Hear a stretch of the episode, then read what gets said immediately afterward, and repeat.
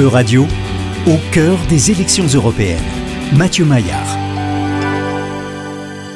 Bonjour Mathieu Maillard. Bonjour Laurence. Lundi dernier, une réunion entre les chefs des différents partis politiques qui composent la NUPES était organisée à Paris pour discuter d'une liste unique à gauche aux élections européennes. Quelle en a été l'issue, Mathieu Maillard?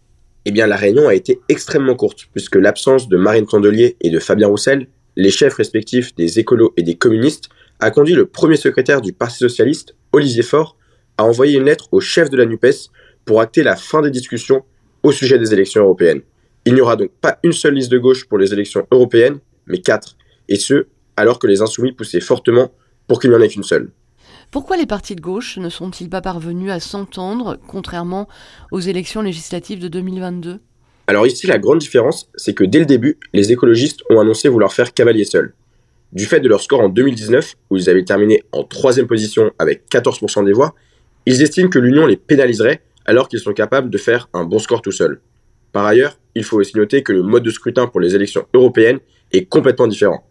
En effet, il se déroule en un seul tour et à la proportionnelle, ce qui signifie que contrairement aux autres élections, on assiste moins à un vote utile en faveur d'un parti ou d'un candidat, et surtout les voix sont équitablement réparties en fonction des résultats obtenus. C'est d'ailleurs l'un des arguments phares des écologistes, qui rappellent que d'après les sondages, davantage d'électeurs voteraient pour la gauche si chaque parti de la coalition présentait sa propre liste. En effet, le total des quatre listes est donné d'après un sondage ELAB à 32%, tandis qu'une seule liste de gauche n'atteindrait que 24%. Alors, face à ce constat, les, différents euh, partis de gauche ont-ils annoncé leur, leur tête de liste? Alors oui, pour certains, c'est déjà le cas. Les communistes ont ainsi désigné euh, Léon de Fontaine comme leur chef de file pour cette élection. C'était le porte-parole de Fabien Roussel durant la campagne présidentielle de 2022. Il a longtemps été le président des jeunes communistes et cette élection fera vraiment office de test pour lui.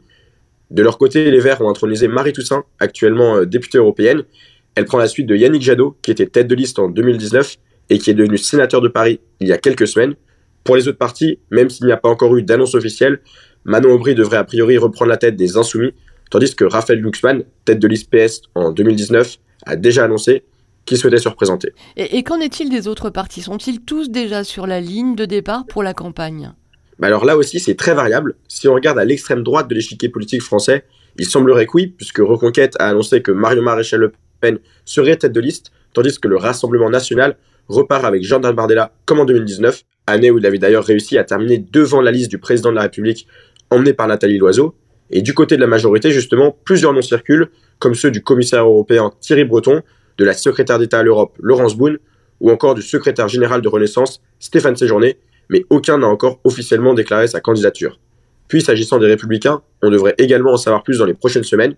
Si François-Xavier Bellamy, qui avait mené la liste en 2019 par favori, Éric Ciotti, le président du parti, n'a pas encore arrêté son choix définitif. Merci beaucoup Mathieu Maillard, on vous retrouve la semaine prochaine.